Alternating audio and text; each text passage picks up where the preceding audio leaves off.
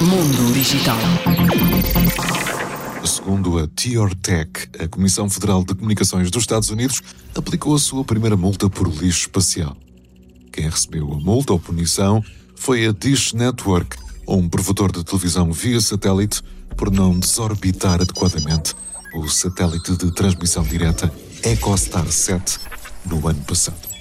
Esta punição foi anunciada no início deste mês de outubro com um valor pecuniário de 150 mil dólares. Lembramos ainda que o lixo espacial é, neste momento, um grande problema, porque existem milhões de destroços de equipamentos orbitando a Terra neste momento. Mundo Digital.